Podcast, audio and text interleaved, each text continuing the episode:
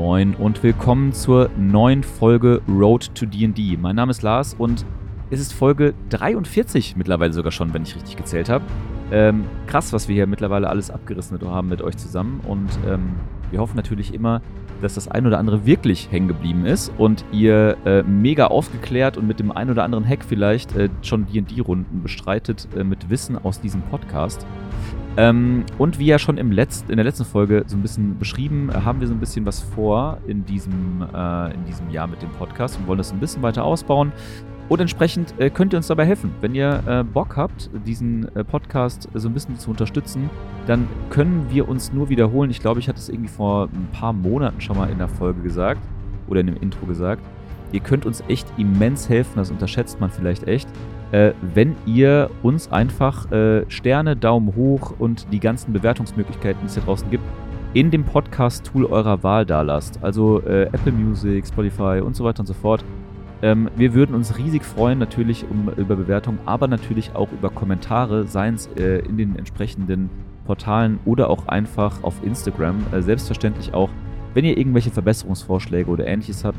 Äh, der Instagram-Kanal ist da so ein bisschen unser, unser Kommunikationsmittel der Wahl. Entsprechend einfach mal unter Road to DD oder R2DND nachgucken, uns eine Nachricht da lassen, äh, in die DMs sliden, äh, wie wir jungen hippen, hippen Kids sagen. Und ähm, wir würden uns auf jeden Fall sehr freuen. Und mit dieser Bitte dann auch ab in die Folge. Viel Spaß dabei.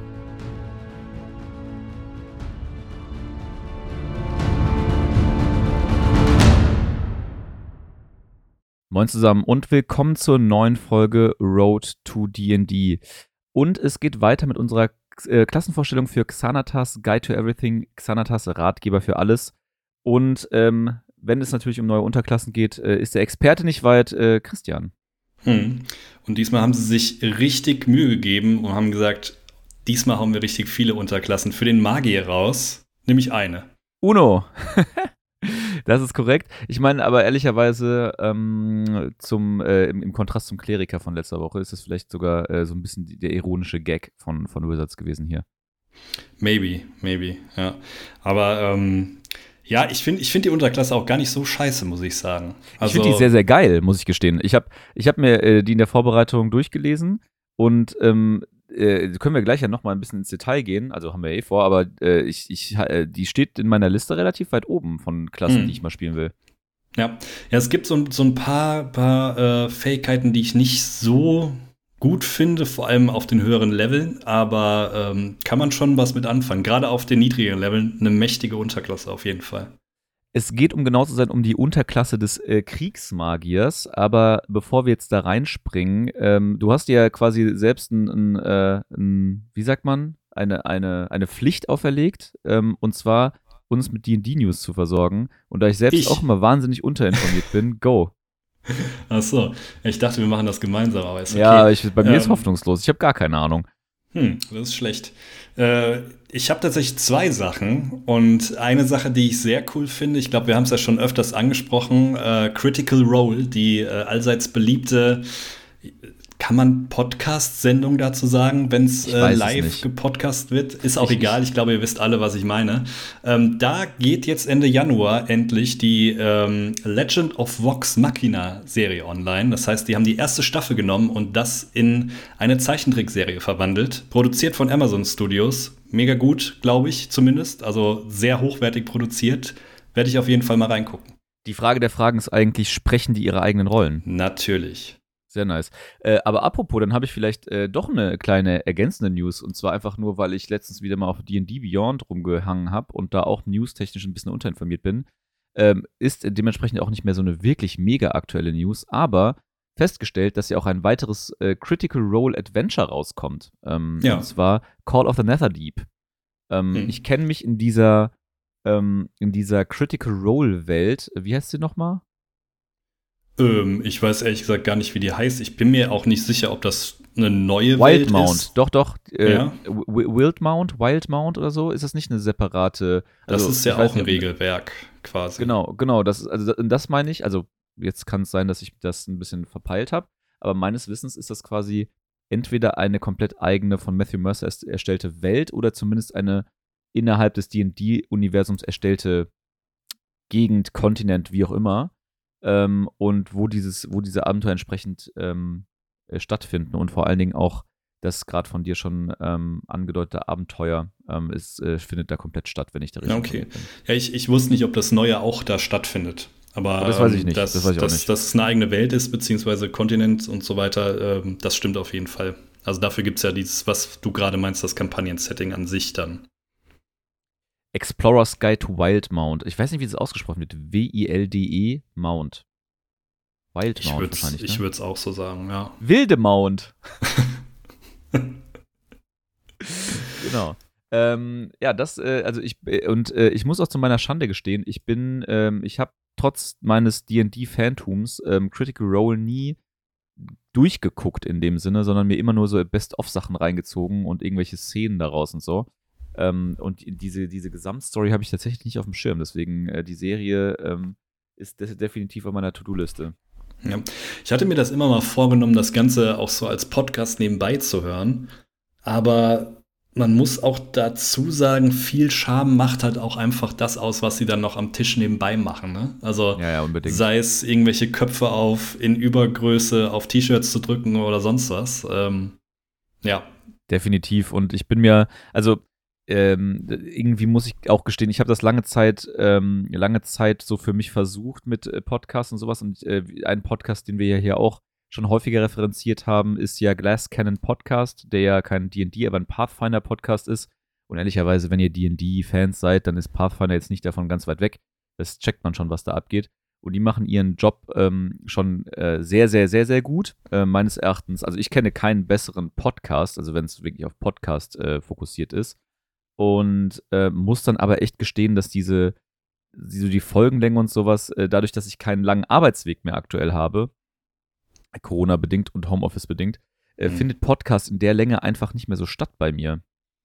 Ja, vor allem, weil gerade so Play-Podcasts sind halt auch eigentlich daran geknüpft, dass du es am Stück hörst. Also mir geht es mhm. zumindest immer so, dass ich ein riesiges Problem habe mit, äh, was war da nochmal? So, ja, genau. Also wenn, wenn eine Folge abgeschlossen ist, okay, dann kriegt man das noch hin, aber wenn man dann mitten in der Folge aufhört und dann zwei Tage später wieder anfängt, dann wird es meistens schwierig. Ja, definitiv. Ich muss mich da vielleicht auch noch mal ein bisschen äh, hindisziplinieren, weil am Ende des Tages sind das schon grandiose Abenteuer, ne? Und einfach grandiose Geschichten, die da geschrieben werden. Voll. Ähm, also, voll, also Entertainment ich mein, 100 Prozent. Ja, voll, ich meine gerade, das muss man ja auch nochmal sagen, gerade Critical Role, dass die Abenteuer selbst geschrieben werden und teilweise die Sachen mittlerweile so im, im in der D&D-Lore angekommen sind, das äh, muss man dem Mann dann auch lassen. Das hat, hat er schon ein Händchen für. Ja, ja, unbedingt. Also ähm, da auch nochmal der Hinweis, äh, also der, der, der Mann, von dem wir die ganze Zeit reden, ist Matthew Mercer. Und ähm, für gerade diejenigen, die hier diesen Podcast hören und äh, sich mit uns auf diese Reise begeben, D&D zu lernen, den kann ich nur empfehlen, das einfach mal in YouTube einzutippen, also Matthew Mercer den Namen. Der hat nämlich, äh, eigentlich ist alles sehenswert, was der Typ jemals gemacht hat. äh, unter anderem auch eine sehr grandiose Serie von so D&D-Spielleiter-Tipps und so Geschichten. Das macht auf jeden Fall Bock und hilft auf jeden Fall auch so ein bisschen sehr pragmatisch in, das, in so eine Spielleiterrolle reinzukommen und äh, sich, sich ihn als Vorbild zu nehmen, ist definitiv nichts Verkehrtes. Ja, wobei man auch dazu sagen muss, es gibt ja auch den, äh, den Mercer-Effekt, dass die Spieler dann erwarten, dass der eigene Spielleiter so gut ist wie Matthew Mercer. Ähm ja, das darf man, äh, also am besten guckt ihr es euch an, wenn ihr Spielleiter seid und er verratet es euren Spielern einfach nicht. Das ist der Trick, das ist der Trick. Ähm, ihr merkt, wir bekommen schon so ein bisschen ins Quatschen und das hängt natürlich auch ein bisschen daran, äh, dass wir tatsächlich nur eine Unterklasse heute zu besprechen haben. Aber achso, du wolltest, glaube ich, noch eine zweite News raushauen? Ich hatte noch was. Äh, ja, genau, äh, war mir tatsächlich auch gar nicht so bewusst. Ähm, ich hatte letzte Woche, glaube ich, schon mal das, äh, beziehungsweise vor zwei Wochen, das äh, Expansion Gift Set angesprochen, wo unter anderem Mordenkainen Presents Monsters of the Multiverse drin ist. Ähm, was mir da tatsächlich nicht bewusst war, ist, dass da unter anderem dann auch 33 Spielerklassen drin sind. Und diese werden sich nicht an die klassischen Werte halten, sondern an die Tascha-Werte. Das heißt, äh, es wird kein, ja, Goblin kriegt, äh, beziehungsweise ein Halbling kriegt plus zwei auf Geschicklichkeit oder so geben, sondern es wird frei verteilt werden, wie es in Taschas Cauldron das, of Everything ist. Das war mir auch nicht bewusst. Ist das in dem normalen, aktuell schon zur Verfügung stehenden Morden keinen? Nein, das ist ja, das, das ist ja Tam of Foes. Das ist ja ein ganz Genau. Ja, ähm, okay, verstehe. Ähm, und da tatsächlich dann äh, endlich mal alle, äh, alle Völker zusammen auf einem Haufen zu sehen, finde ich schon ganz cool. Ähm, von der Änderung mit den, mit den Stats kann man halten, was man will. Aber gerade, dass auch äh, die Tortel es endlich mal schafft, äh, in ein gedrucktes Buch, in einem gedruckten Buch zu erscheinen, finde ich schon nicht schlecht. Ja, unbedingt. Äh, vor allen Dingen, weil Tortels, also riesige Schildkröten, auch wirklich sehr witzige Charaktere sind. Wir hatten, äh, wir spielen ja eine, eine Kampagne mit dir als Spielleiter, wo eine Tortel ähm, in einem Seeabenteuer auftaucht. Und das ist natürlich schon ein ziemlich cooler Match und äh, gibt ein, äh, natürlich auch ein ganz cooles Bild ab, muss man sagen. Ja, voll. Ähm, nur um das nochmal runterzubrechen, klar, das Ding kommt jetzt im, äh, in diesem Gift-Set raus. Wer aber jetzt sagt, ja, ich besitze schon die anderen zwei Bücher, der muss leider bis Mai warten. Also es dauert noch ein bisschen, bis das ganze Ding dann solo rauskommt. Ich, oh, ich, da, dabei, da fällt mir ein, wir hatten letzte Woche drüber geredet und ich hatte ja, äh, glaube ich, äh, gesagt, slash suggeriert, dass das ähm, aktuelle Gift-Set, also das Gift-Set für mit dem Spielleiterhandbuch, ähm, äh, Dungeon Masters Guide und Masters Manual nur auf Englisch mhm. zur Verfügung stehen würde, ist vollkommener Quatsch. Gibt es natürlich auf Deutsch schon ähm, und ist tatsächlich äh, gleichzeitig mit dem Englischen rausgekommen. Also diese neue Version mit äh, coolem Look und wie auch immer. Äh, und entsprechend ähm, ist ja zu hoffen, dass vielleicht auch das neue Giftset dann in Deutsch direkt auf Deutsch direkt erscheint, weil das wäre äh, tatsächlich dann auch, weil ich äh, Taschas auch nur Englisch hier offline rumstehen habe, äh, denke ich, äh, könnte das auch in meinen Warenkorb wandern. Ja, vor allem wäre das dann auf jeden Fall mal ein Indikator, um zu sehen, wie lange es dann denn jetzt mit äh, den Übersetzungen dauert jeweils. Ne? Also mhm. ähm, wenn äh, Wizard da ein bisschen schneller ist, wäre das natürlich deutlich zu begrüßen, weil ähm, ich glaube, das merken wir jetzt auch wieder ähm, in, bei dieser Unterklasse. Zumindest habe ich einen Punkt, den wir gleich nochmal ansprechen können, wo, glaube ich, die Übersetzung wieder ein bisschen schwierig ist. Ähm, ich wäre fast schon auch gewillt, mir gewisse Bücher nochmal neu auf Deutsch zu kaufen, damit man alles zusammen hat in einer Sprache. Das ist ein Punkt. Also äh, in den, in, bei der Unterklasse, nur um es schon mal zu spoilern, ist auch schon wieder ein Fehler drin. Ich weiß nicht, mal, mal gucken, ob du ihn rausgefunden hast. Ähm, können wir aber gleich drüber reden. Mhm. Ähm, ich hätte nämlich tatsächlich noch, äh, da wir ja tatsächlich heute ein bisschen Zeit haben in dieser Folge, äh, einen kleinen Diskussionspunkt mitgebracht. Und zwar ähm, ist es mir jetzt zweimal passiert und du bist in äh, beiden Runden nicht, äh, nicht Teil beider Runden, deswegen kannst du da jetzt ein, äh, dir jetzt eine objektive Meinung erlauben. Ähm, zweimal äh, zur Situation gekommen, eines ähm, ähm, oder des Problems, dass Spieler äh, sich in einem Kampf oder äh, Gegnern gegenüber sahen, die nicht für sie bezwingbar waren. Also in einem falschen Level quasi auf die falschen Gegner getroffen sind. Und diese Situation hatte ich jetzt einmal auf äh, Spielleiter und einmal auf Spielerseite. Ähm, auf Spielleiterseite einfach, ähm, man kennt es, also beziehungsweise für die Nicht-Spielleiter kurz erklärt, es gibt äh, in den ganzen Abenteuerbüchern immer so ähm, sogenannte Random Encounter. Das bedeutet, wenn die Gruppe, die Abenteuergruppe sich entscheidet, längere Strecken durch die Gegend zu reisen, dann ähm, haben die meisten Abenteuer so eine Liste vorgesehen, wo man dann halt entsprechend würfeln kann und wenn man, wenn dann halt irgendwelche Würfelkonstellationen rauskommen, dann treffen, treffen die Abenteuer auf Gegner X oder eine andere Reisegruppe Y oder einfach nur einen fahrenden Händler oder was auch immer. Und in diesem Zusammenhang ist eine Level 6 Gruppe oder Level 5 oder Level 6, ich glaube Level, nee, Level 5 Gruppe sogar, ähm, auf zwei Frostriesen gestoßen im Wald, die jenseits von Gut und Böse sind, was ihr Challenge Rating, also was ihr Challenge Rating angeht, zumindest für diese Gruppe. Ich glaube, die sind Challenge Rating 8 oder 9. Ähm, und entsprechend äh, ist diese Gruppe, die sehr, sonst sehr heroisch immer ihre Gegner niedergepflügt hat und nicht mal ansatzweise in, in der äh, Region eines TPKs war, musste fliehen, weil sie keinerlei Chance hatten gegen diese beiden Gegner. Und die andere Situation war, äh, ich als Spieler ähm, äh, in einer Gruppe im Kampf gegen äh, rote Magier. Und auch dort äh, sahen wir uns gezwungen, aufzugeben, zu fliehen, ähm, um halt nicht entsprechend zu sterben.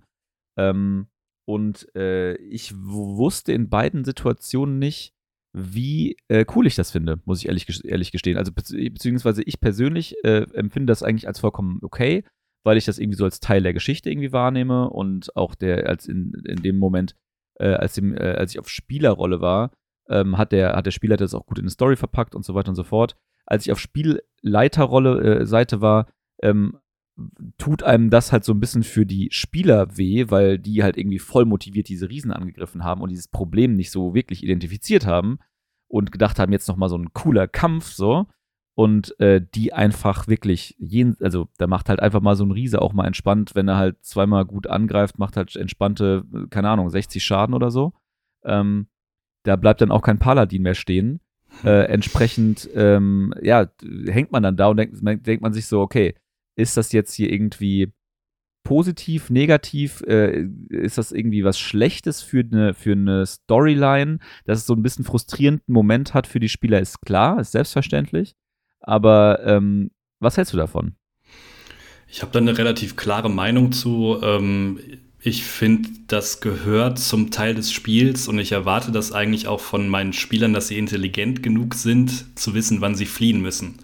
Ähm, ich glaube, wir haben da ja auch schon mal drüber gesprochen, gerade bei Curse of Strahd gibt es einige Situationen, wo gewisse Encounter nicht unbedingt machbar sind auf gewissen Leveln. Und ähm, ich erwarte nicht von meinen Spielern, dass sie jedes Monster kennen oder so oder beziehungsweise das äh, mit einfließen lassen, diese Info, dass sie wissen, okay, äh, fuck, das sind jetzt zwei Riesen, die können wir nicht irgendwie besiegen, wir müssen fliehen, sondern ich halte das eigentlich immer so als Spielleiter, dass ich ähm, wenn ich dann Schaden austeile mit dieser Kreatur und äh, logischerweise sollte dann nicht irgendwie direkt der erste Charakter down gehen oder so, aber zumindest zu zeigen, hey, dieses Monster ist zu stark für euch, ihr müsst fliehen und dann erwarte ich es eigentlich auch von meinen Spielern, dass sie irgendwie wissen, wir können das nicht schaffen.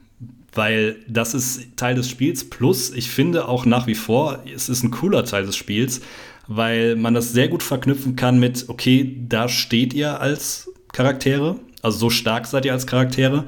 Und es kommt nicht so dieser Trott rein, ja, wir besiegen eh alles. Wir können alles besiegen, wir äh, greifen alles an.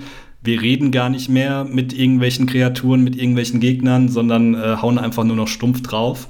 Ähm, Plus es ist ja auch ein Anreiz, vielleicht später nochmal auf die Kreaturen, die du vielleicht vor zwei Leveln nicht besiegen konntest, aber vielleicht jetzt besiegen konntest, zurückzukommen. Also lass diese zwei Riesen halt einfach später nochmal auftauchen.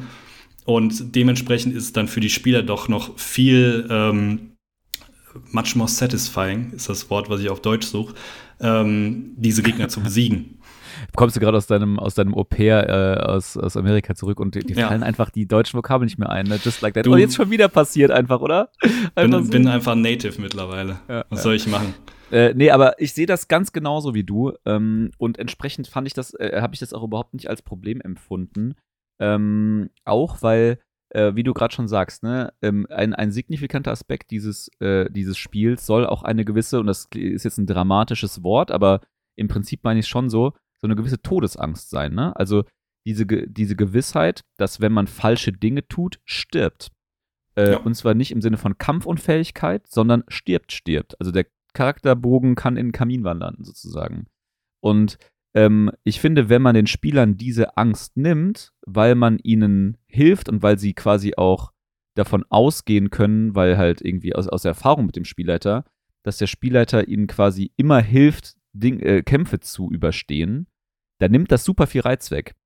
Hm.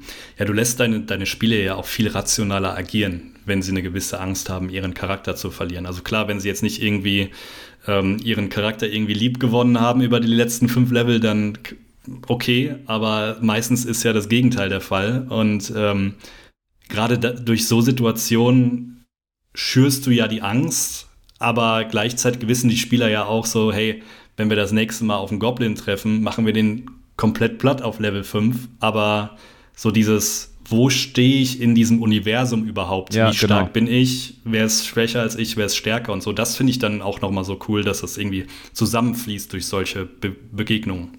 Ja, ja, auf jeden Fall, weil ich, ich glaube, also gerade, ähm, und dafür ist, glaube ich, gerade dieser Levelbereich so zwischen Level 4 und so sechs, sieben-ish äh, von, von Charakteren immer super relevant, weil ähm, man hat irgendwie schon die ersten äh, so die erste Kampagne vielleicht oder zumindest mal die erste größere Questreihe irgendwie abgeschlossen. Man hat irgendwie das, den Big Bad Evil Guy irgendwie schon mal oder einen Big Bad Evil Guy schon mal irgendwie irgendwo besiegt. Man ist irgendwie auch irgendein, äh, irgendein Dorf oder irgendeine Kleinstadt äh, ist befreit wegen den eigenen Taten und so Geschichten. Und da äh, stellt sich dann schon bei den ein oder anderen Spielern so ein, so ein internes Heroentum ein. Ähm, und sie da auf den Boden der Tatsachen zu holen, dass sie quasi schon gefeierte Helden in diesem Dorf oder in diesem Land, auf diesem Landstrich sind oder was auch immer, ist ja gut und schön, aber dass auch eine gut gerüstete Wache sie schlicht und einfach auseinandernehmen kann äh, von, äh, von Tiefwasser oder Niewinter oder irgendeiner größeren Stadt, ähm, dann äh, da, das muss ihnen, glaube ich, ab und zu mal so bewusst gemacht werden, um halt so ein bisschen, also äh, so, so, heroische Ho Höhenflüge sind ja hier und da in Ordnung äh, und sich da irgendwie auch äh, daran zu versuchen. Allerdings, äh, wie du schon sagst, ist, glaube ich, so dieses Einordnen der eigenen Kraft in dem Universum und in, dem, in der Welt von DD äh, immer wieder notwendig. Und eine Sache muss man dann halt auch dazu sagen, dass dieses Spiel sich doch sehr, das haben, das haben wir schon in ein paar Folgen mal ähm, betont, dieses Spiel sich halt in diesem Levelbereich zwischen Level 4 und Level 6 extrem ändert, finde ich. Und auch mhm. das für Spielleiter nochmal so eine andere Herausforderung gibt, weil ähm, zum Beispiel spiele ich auch mit einem Spielleiter, der, ähm, bei dem halt, wenn die Gegner intelligent sind, also zum Beispiel einfach man gegen Humanoide kämpft, ähm, diese Humanoiden sehr wohl verstehen, wenn sie halt einen Abenteurer umgeknüppelt haben, dass der nicht tot ist, sondern nur bewusstlos und dann halt weiter auf ihn einstechen, um ihn zu töten. Ne? Ja. Also, und äh, dass, dass man Klar. dann halt nicht sagen kann, okay, der, keine Ahnung, äh, Schurke äh, ist jetzt da, liegt jetzt da irgendwo getroffen rum und den kratzen wir nachher wieder auf. Nee, da steht der Gegner neben ihm und sticht immer weiter auf ihn ein, bis der halt tot ist. Und das hm. dauert dann halt im äh, schlechtesten Fall noch genau eine Runde, wenn, wenn der halt seinen Todesrettungswurf verkackt. Denn ich glaube, weiß gar nicht, ob wir das jemals schon mal so äh, verdeutlicht haben, aber wenn ihr am Boden liegt, ähm, ähm, bewe äh, bewegungslos und bewegungsunfähig und ähm, auch, äh, wie heißt es? Ähm, bewusstlos? Bewusstlos, das ist das Wort, was ich gesucht habe, danke. Ähm, dann ist jeder äh, Angriff gegen euch automatisch ein Crit und das bedeutet, dass ihr zwei Todesrettungswürfe euch abziehen müsst. Also zwei negative Todesrettungswürfe habt, wenn ihr in diesem Zustand angegriffen werdet. Sprich, noch ein verkackter Todesrettungswurf in dieser Runde von euch und ihr seid sowieso, ihr seid komplett hinüber. Ähm, und äh, das, äh, wie gesagt, ähm, haben die meisten Spieler dann nicht so auf dem Schirm. Und selbst wenn man, ich gehe halt wirklich in gerade dieser Runde hin. Ne? Ich habe den, also am Anfang der Kampagne, die startet mit Level 5, habe ich denen gesagt, Leute, ihr werdet in Encounter kommen, die tödlich für euch sind. Also die ihr nicht schaffen könnt, die auch so designt sind, dass ihr, dass ihr sie nicht bewältigen könnt zu, äh, zu dem, zu irgendeinem Status des Spiels. Seid euch dessen bewusst und seid euch dessen bewusst, dass ihr gegen intelligente Gegner kämpft, die euch töten wollen. Ja, ja, klar, aber wir haben ja, keine Ahnung, hier, keine Ahnung, den Charakter, der super viel Schaden macht und den Tank, der super viel abhalten kann. Äh, das schaffen wir schon alles. ja, Bums, 60 Schaden. mit, ja. äh, mit Nachteil, by the way. Das, war, das waren zwei Attacken mit Nachteil, beide trotzdem getroffen und insgesamt, glaube ich, oder es waren 57 Schaden oder so. Ja, ich glaube, man ist da als Spielleiter halt auch so ein bisschen gefordert, diese, ja, diesen Switch von Level 1 bis 4, nenne ich es jetzt mal, zu den Leveln darüber äh, mit ins Abenteuer rüberzuziehen. Also ähm, das ist auch so eine Sache, ich glaube, wenn du äh, vorhast, mit deiner Gruppe ein fortlaufendes Abenteuer zu spielen, nicht zu sagen nach dem Abenteuer, okay, wir machen jetzt einen Cut, ihr macht neue Charaktere, sondern du willst wirklich von Level 1 bis Level 20 immer weiter spielen, dann ähm, ist es, glaube ich, maßgeblich wichtig, dass du dir deine Abenteuer teuer auch so ein bisschen danach aussuchst. Also du spielst am besten, weiß ich nicht, also das Starter-Set beziehungsweise die Starter-Kampagne, du fängst damit an und baust dann nach und nach damit daran auf. Und irgendwann bist du dann vielleicht auf Level 10 eben nicht mehr in irgendeinem Dorf, sondern kümmerst dich um die Angelegenheiten von irgendwelchen super wichtigen Personen in, ähm, in äh, Tiefwasser oder sonst was. Also, dass du dann auch als Charakter merkst, okay, hier ist jetzt noch mal eine ganz andere Nummer, als jetzt gegen irgendwelche Goblins oder Orkhorden zu kämpfen, sondern wir sind jetzt hier noch mal in einer höheren Liga, nicht nur an Monstern, sondern auch an Personen, mit denen wir im Alltag zu tun haben. Ja, ja, sehr, sehr guter Punkt. Und ich, also, ich glaube, wir hatten das ja schon mal in irgendeiner Folge auch gesagt. Also, dass es, dass es auch quasi so nur fürs Mindset der Spieler so eine, so eine Regelung geb, äh, gibt im Sinne von, oder was ist Regelung, so eine, so eine Daumenregel gibt. Äh, Im Prinzip so, dass man halt um die Level 5 halt irgendwie zu regionaler Bekanntheit gekommen ist und wenn man halt irgendwie äh, in so der Region, wo man gewirkt hat, unterwegs ist und den eigenen Namen fallen lässt, dass es doch schon den einen oder anderen gibt, der äh, von einem gehört hat und vielleicht, keine Ahnung, der ein oder andere lokale Bade hat schon mal vielleicht ein, ein äh, halb gutes Lied über die eigenen Machenschaften geschrieben. Ähm, um so Level 10 hat man dann quasi schon internationale oder, sag ich mal, äh, in der ist man an der ganzen Schwertküste bekannt, um mal in der D&D 5e-Welt zu bleiben. Ähm, und äh, jeder hat das, oder ist die Wahrscheinlichkeit, dass, da, dass man da mit jemandem spricht, der von einem gehört hat, ist sehr, sehr hoch. Äh, um Level 15 seid ihr schon quasi so, äh, gehört ihr zu den mächtigsten äh, Wesen, die diese, die, die dann in der Region, in der ihr unterwegs seid oder in dem, an der Schwertküste da rumhängen. Äh, und wenn ihr dann Level, wenn ihr tatsächlich mal Level 20 erreichen solltet, dann seid ihr schon fast gottgleich. Ne? Also es ist halt wirklich dieses, dann, sei, dann seid ihr nicht nur die mächtigsten Wesen, sondern könntet ihr tatsächlich euch mit Göttern anlegen. Ähm, das ist tatsächlich möglich in D&D. Ähm, und äh, nicht sofort sterben, sondern sogar sie eventuell besiegen. Und das, ja. ähm, und die, und sich das so ein bisschen vor Augen zu führen, dass man eben mit Level 5, 6 halt eben nicht mächtig ist, sondern man ist halt nur ein motivierter Radulli. Quasi wie wir beim Podcasten. Ja, genau. genau, gutes, gutes Äquivalent, ja. Ähm, Genau, aber äh, fand, fand ich einfach so eine sehr interessante Betrachtung und ich muss auch gestehen, ähm, während, wie gesagt, die Spieler äh, in, der, äh, in der Runde, wo ich, also mit diesen, mit den Frostriesen, tatsächlich so ein bisschen, dem, also meiner Wahrnehmung nach so ein bisschen demotiviert aus der Runde rausgegangen sind, ähm, zumindest in dem, in dem Moment, ähm, hoffe ich auch auf dieses Momentum, äh, dass die quasi so rückblickend so ein bisschen Brass auf diese Frostriesen bekommen und halt umso motivierter dahinter sind, irgendwie zu, äh, oder hinterher sind, dieses Rätsel, um die zu lösen und entsprechend dann an denen am Schluss auch diese aufs Maul zu hauen. Ganz einfach. Hm. Ja. Ja, wie, das ist ja das, was ich gesagt habe. Also ich glaube, eigentlich steigt die Motivation bei jedem Spieler. Also wenn man es jetzt nicht zu häufig macht, also es, das ist natürlich auch hinderlich, wenn du dann nur noch so Encounter hast.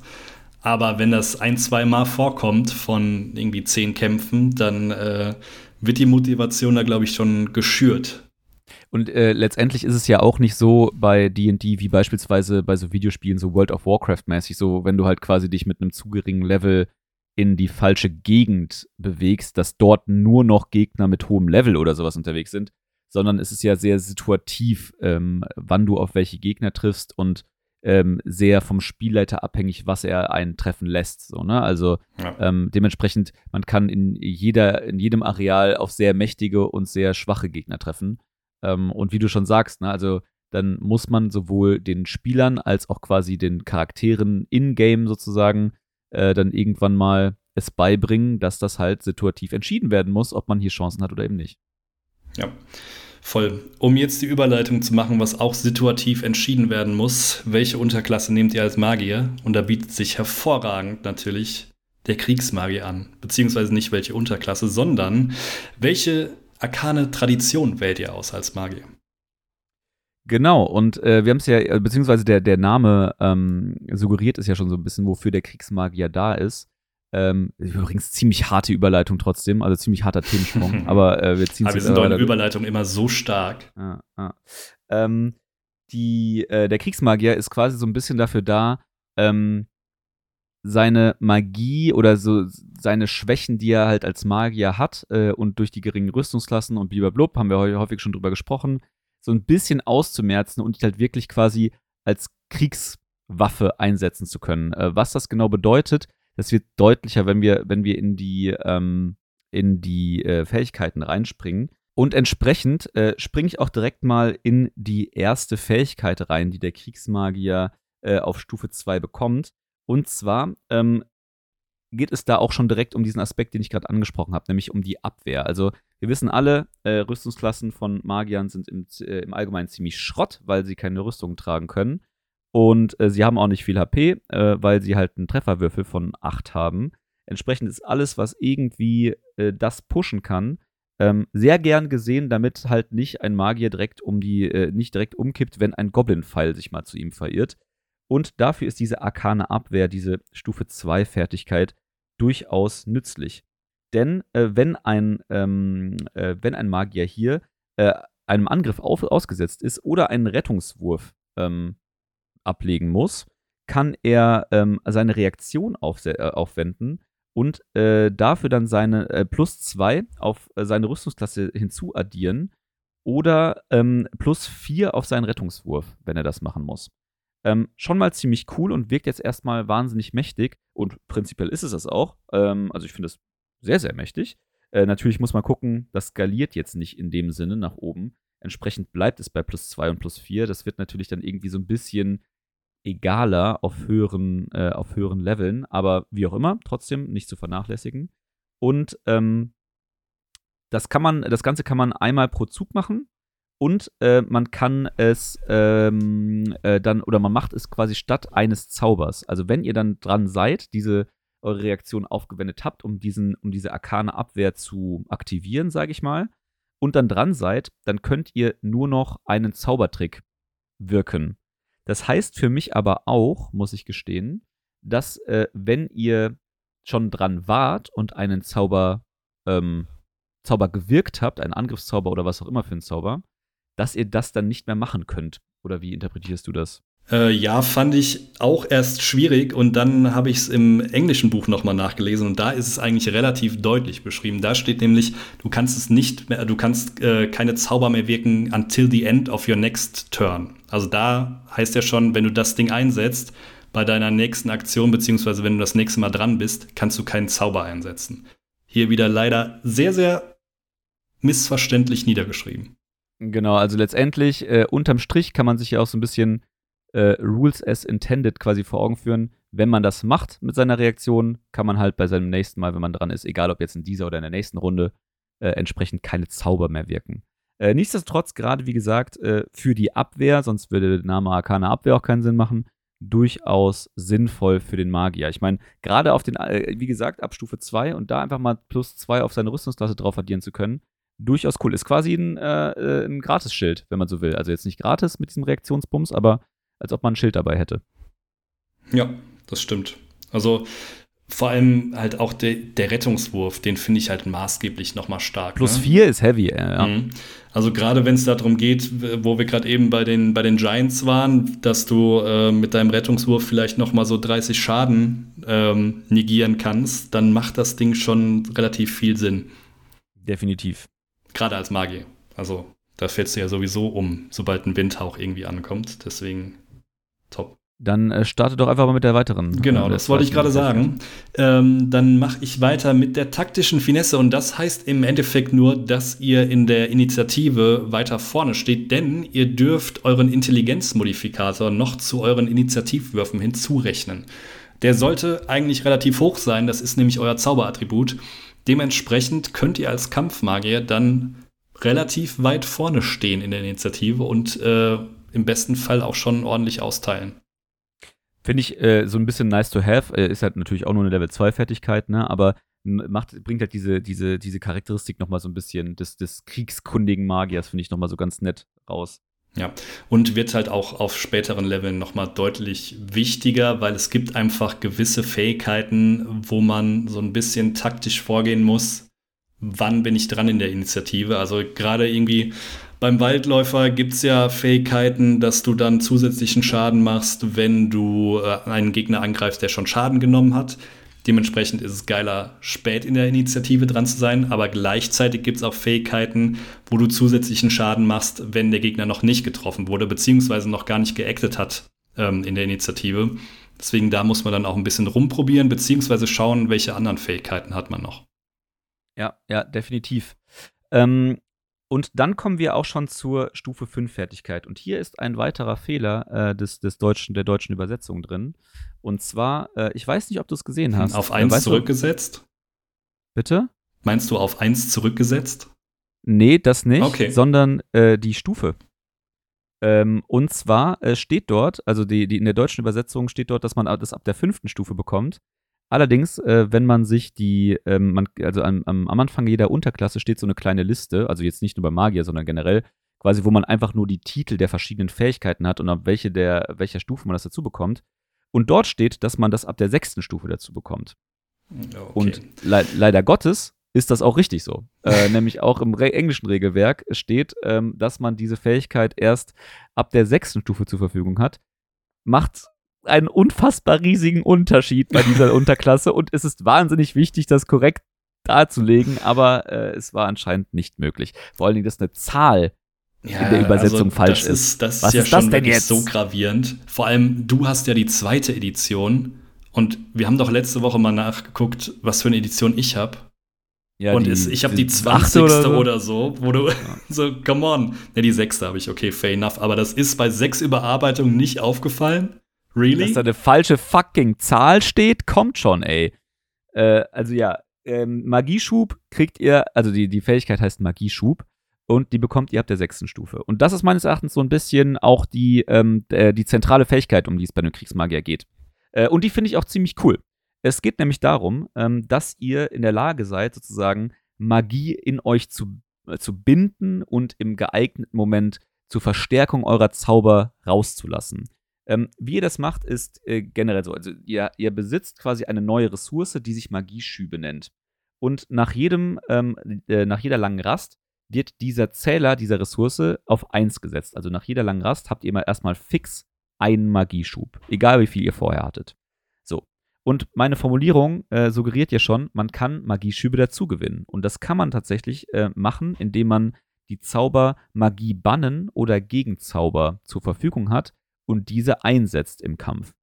Ähm, denn jedes Mal, wenn man mit Magie bannen oder Gegenzauber eine Magie stört oder halt entsprechend unterbricht, kriegt man, äh, dann ist, ist quasi der Fluff so, dass ihr diese Magie nicht nur zerstört des Gegners, sondern in euch aufnehmt und speichert und sie bei ähm, äh, in, in, in, einer geeigneten Situation wieder raushauen könnt.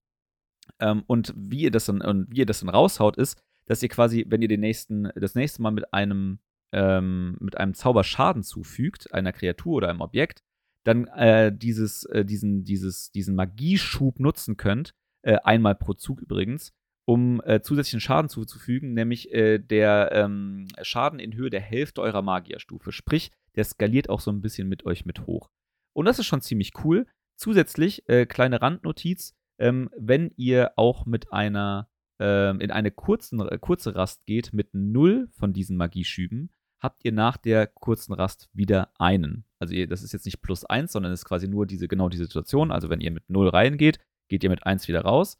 Ähm, ansonsten hilft euch da äh, eine kurze Rast nicht, zu, zusätzliche Magieschübe zu bekommen.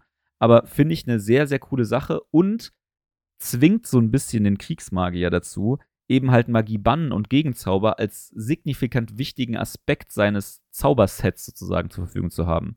Und ähm, zwar ist dieser Bonusschaden, den man dann da bekommt, nicht mega hoch, aber immerhin, ne? Und quasi eine Ressource, das jede, die jedes Mal sich wieder ähm, auflädt, wenn man halt entsprechend dieses Magie-Bannen oder Gegenzauber aufwendet. Finde ich eine sehr, sehr coole Idee. Finde ich auch eine sehr einzigartige Mechanik. Mir fällt nichts ein, wo irgendwas Vergleichbares bei irgendeiner anderen Klasse ähm, gemacht wird. Ähm, und entsprechend ähm, eine sehr, sehr coole, ein sehr, sehr cooles Konzept. Ich finde es auch ganz cool. Ich finde den Schaden nur zu gering. Ja, ähm, das, das, ist halt Problem, ein bisschen schade. Das ich damit habe, ist so, du musst ja für Magie bannen und Gegenzauber dann jeweils immer quasi schon einen Slot aufbrauchen. Und äh, wir müssen nicht darüber reden, Gegenzauber ist einer der mächtigsten Zauber überhaupt in D&D. Gerade wenn man gegen irgendwelche starken Magier oder Zauberwirkende überhaupt antritt. Ähm, aber dann diese, also selbst wenn du dann auf Level 10 bist, sind es halt nur fünf Schaden, die du dann verteilst. Also. Ja. Ja. Da bin ich bei dir. Das, das finde ich noch ein bisschen schade. schade. Ich finde, selbst wenn es jetzt irgendwie die volle Magierstufe gewesen wäre, ähm, hätte ich das vollkommen legitim gefunden. Ähm, mhm. Weil, sind wir mal ehrlich, wie häufig passiert das? Also Gegenzauber und Magie, vor allem Gegenzauber, ist, glaube ich, ein Drittgradzauber oder so. Ja, könnte hinkommen. Und ähm, Entsprechend äh, kann ich auch gerade irgendwie mal äh, live nachgucken. Äh, ja, ist ein Drittgradzauber, genauso wie, wie äh, Magie Bann. Entsprechend, ähm, gerade so auf den äh, auf diesen, auf diesen Leveln, wo man diese Fähigkeit bekommt, hat man davon ohnehin keine, keine Spell-Slots. Also das kann man ohnehin nicht besonders häufig machen.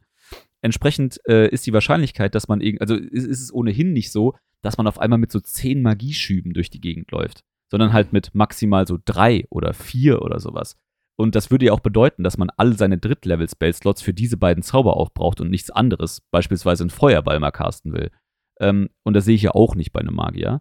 Und entsprechend ähm, sehe seh ich da nicht die Gefahr, dass man diesen, dass man diesem Magieschub nicht noch einen Boost gibt. So. Also da, wie, das würde ich eventuell, wenn mir das ein, äh, wenn mir das ein Kriegsmagier pitcht, äh, auch ein bisschen, ein bisschen Haus regeln und ihn erstmal damit probieren lassen, die volle Magierstufe an Zusatzschaden zu machen.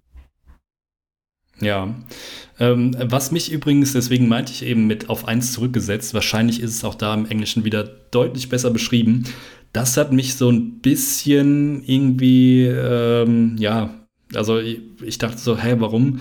Weil, ähm, wenn du eine lange Rast machst und du bist auf null Magieschübe, kriegst du ja keinen zurück nach der deutschen Übersetzung. Oder? Ja. Weil du äh, kriegst ihn ja eigentlich nur für eine kurze Rast zurück.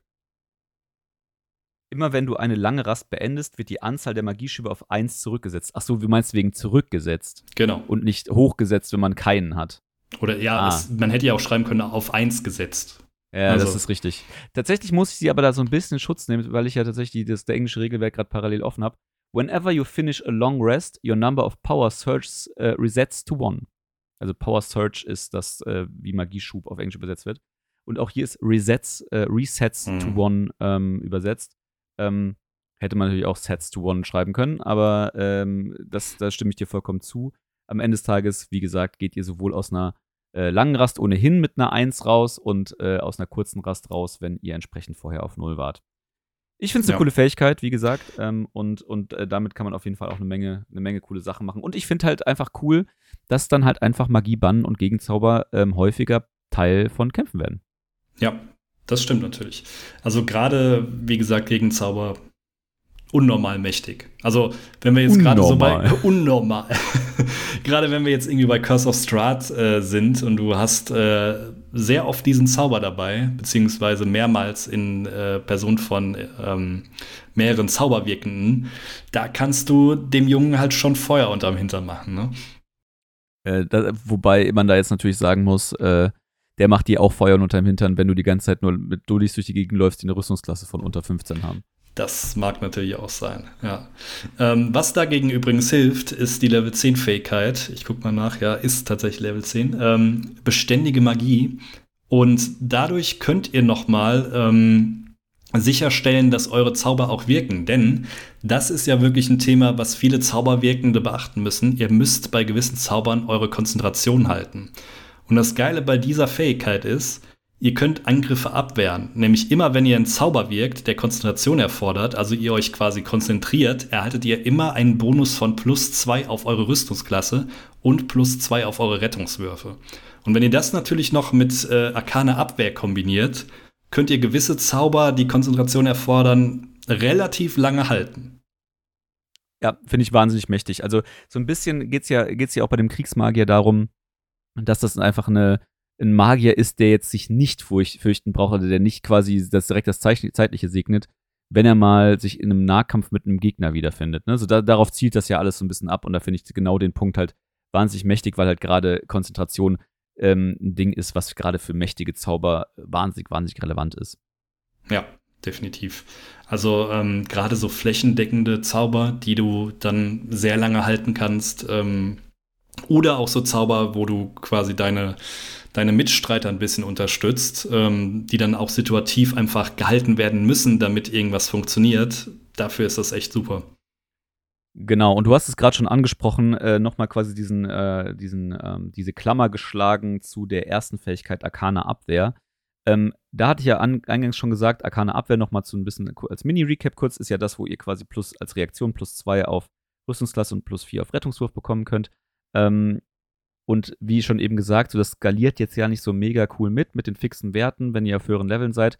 Und das wird zumindest so ein bisschen gebufft dann auf Level 14 mit der, mit der letzten Fähigkeit, die ihr in dieser Unterklasse dazu bekommt, nämlich mit dem abwehrenden Schleier. Äh, zwar werden hier die, ähm, die Rüstungsklassen bzw. der Bonus auf die Rettungswürfe nicht höher, allerdings äh, macht diese Fähigkeit oder wird diese äh, Fähigkeit um einen Schadensaspekt ergänzt. Denn äh, jedes Mal, wenn ihr diese arkane Abwehr einsetzt, könnt ihr die quasi, die, die, den, den Schaden oder den Schmerz, keine Ahnung, wie man die Metapher da bringen soll, äh, den ihr bekommen würdet oder hättet, in magische Energie ähm, umwandeln und in eine Woge, in einer Woge ausstoßen und drei Kreaturen ähm, eurer Wahl innerhalb von 18 Meter, also quasi in so einem normalen Radius um euch herum, erleiden Energieschaden in Höhe eurer halben Magierstufe. Und auch hier haben wir wieder einen Punkt. Also ich meine dieses, dieses Thema, dass ihr quasi, also ihr könnt das Ding ja quasi mit äh, jeder eurer Reaktionen, jedes, jede Runde neu ausüben, diese arkane Abwehr. Entsprechend habt ihr durchaus die Möglichkeit, dass diesen abwehrenden Schleier auch häufiger in einem Kampf ähm, auszuüben. Aber wir reden hier halt auch über eine Level 14 Fähigkeit und entsprechend ähm, wäre die halbe Magierstufe halt 7 und dann macht ihr halt an drei, an drei Gegner äh, 7 Schaden. Weiß ich jetzt auch nicht. Natürlich irgendwie im optimalen Fall, dass es genau drei Gegner sind und entsprechend äh, durchschnittliche HP haben, ähm, mag das dann vielleicht Sinn machen, weil ihr halt dann insgesamt halt eben 21 Schaden in Summe macht. Allerdings auch hier finde ich den Schadensoutput so ein bisschen gering, vor allen Dingen, weil ihr ja dafür auch eure Fähigkeit aufgebt, in eurer Runde oder in eurem nächsten Zug einen Zauber zu wirken. Ähm, würde ich eventuell sogar auch mit mir reden lassen, hier auch die volle Magierstufe an Schaden zuzulassen. Obwohl, nee, ja. das wird dann zu mächtig. Das wird dann zu mächtig. Wenn du quasi mit, äh, nee, auf Level 14 äh, dann quasi dreimal 14 Schaden machen kannst, nee, okay, ich äh, ziehe zurück. Ja, ich glaube, dass das Ding ist, was wir auch noch vergessen, ist, ähm, selbst wenn diese arkane Abwehr fehlschlägt und man trotzdem Schaden nimmt, kriegt der Gegner in dem Fall ja dann auch nochmal Schaden. Also das ist ja immerhin etwas, was man dann noch irgendwie austeilen kann. Ja, ja ähm, ich glaube, was wir auch so ein bisschen unterschätzen, auch wenn das auf Level 14 wahrscheinlich nicht mehr so, so krass sein wird, aber ähm, irgendwann wird der Magier halt auch mal keine Spell-Slots mehr haben. Und wenn das der Fall ist, dann sind die Fähigkeiten natürlich ganz geil, um jetzt irgendwie noch mal was auszuteilen, Unbedingt. beziehungsweise um sich zu schützen. Ähm, Stimmt, das darf man, daran habe ich gar nicht gedacht. Das ist, das ist ja gar nicht limitiert auf Spellslots. Das kannst du ja quasi permanent machen. Da, genau. habe ich noch gar nicht drüber nachgedacht. Vollkommen richtig. Ja, also ich glaube, es ist auch wieder wie immer jegliche Fähigkeit sehr situativ, aber gerade wenn, wenn du nichts mehr zur Verfügung hast, um dich zu verteidigen, wie jetzt so ein, ein Zauberschild oder so, dann kann das natürlich mächtig werden. Ja, nee, das, das ist ein sehr, sehr, sehr signifikanter Punkt. Also gerade um den, den äh, Magier noch ähm, relevant zu halten, ohne Spellslots oder tatsächlich auch mal in kleineren Kämpfen oder Scharmützeln, wo man äh, irgendwie sich die typische Frage stellt, okay, ist mir der Gegner jetzt ein Spellslot wert oder äh, muss ich mir den jetzt sowieso noch für den kompletten Dungeon hier aufbewahren? Äh, sehr, sehr relevanter Punkt. Hm. Stimmt. Ja. Aber und was wir vielleicht auch noch mal irgendwie angehen könnten, wäre hier zu überlegen, vielleicht können wir da auch eine extra Folge zu machen. Was ist für jede Unterklasse, die es jetzt in Xanatas gibt, das beste Talent? Weil ich glaube, es gibt gerade für diesen, diese Kriegsmagie als arkane Tradition schon geile Talente, die du noch mal unterstützend hier ähm, hinzufügen kannst. Ähm, gerade wenn wir jetzt, äh, jetzt beim Thema irgendwie äh, Rüstungen tragen oder so für den Magier sind, wenn du das dann irgendwie einen, schon ja. ohnehin schon eine Rüstungsklasse von 16 oder 17 hast und dann kommen die Sachen noch dazu, dann wird es schwierig, den zu treffen. Äh, eine Sache, die natürlich dem, dem sehr auf den ähm, äh, Leib geschneidert wirkt und das mit Sicherheit auch ist, ähm, das hatten wir ja schon häufiger mal, dass immer so ähm, Aspekte oder irgendwie besondere Eigenschaften der Unterklassen im Players Handbook sind, wo man immer so das Gefühl hat, okay, mit den restlichen Fähigkeiten der Unterklasse ist das irgendwie nicht so richtig, matcht das irgendwie nicht so richtig. Und da ist, das ist meines Erachtens hier auch so. Es gibt nämlich das Talent des Kampfmagiers, ähm, äh, meine ich, heißt das. Ähm, und das ermöglicht zum Beispiel auch so Sachen, dass du ähm, Zauber als, ähm, als Opportunity Attacks einsetzen kannst und so Geschichten.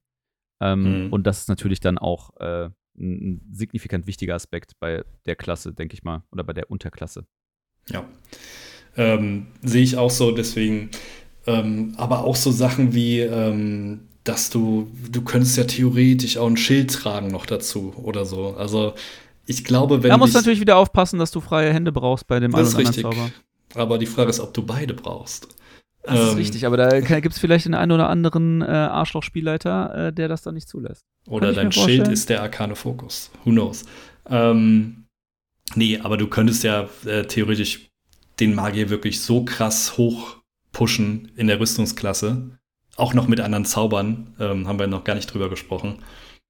Ich glaube, wenn du den irgendwie dann, ich glaube, du kannst ihn einmal als angreifenden Zauber ganz gut, Zauberer ganz gut spielen, ähm, aber gleichzeitig auch als zauberwirkende Klasse, die ein bisschen mehr als Support da ist. So. Also gerade vor dem Hinblick jetzt mit diesem Magieschub, ich glaube, je nachdem, wenn du den mit gewissen Zaubern irgendwie ausstattest, der komplett jegliche andere Magie so ein bisschen negiert, wo wir wieder beim Thema Gegenzauber sind und so weiter, so könnte man den auch ganz cool spielen.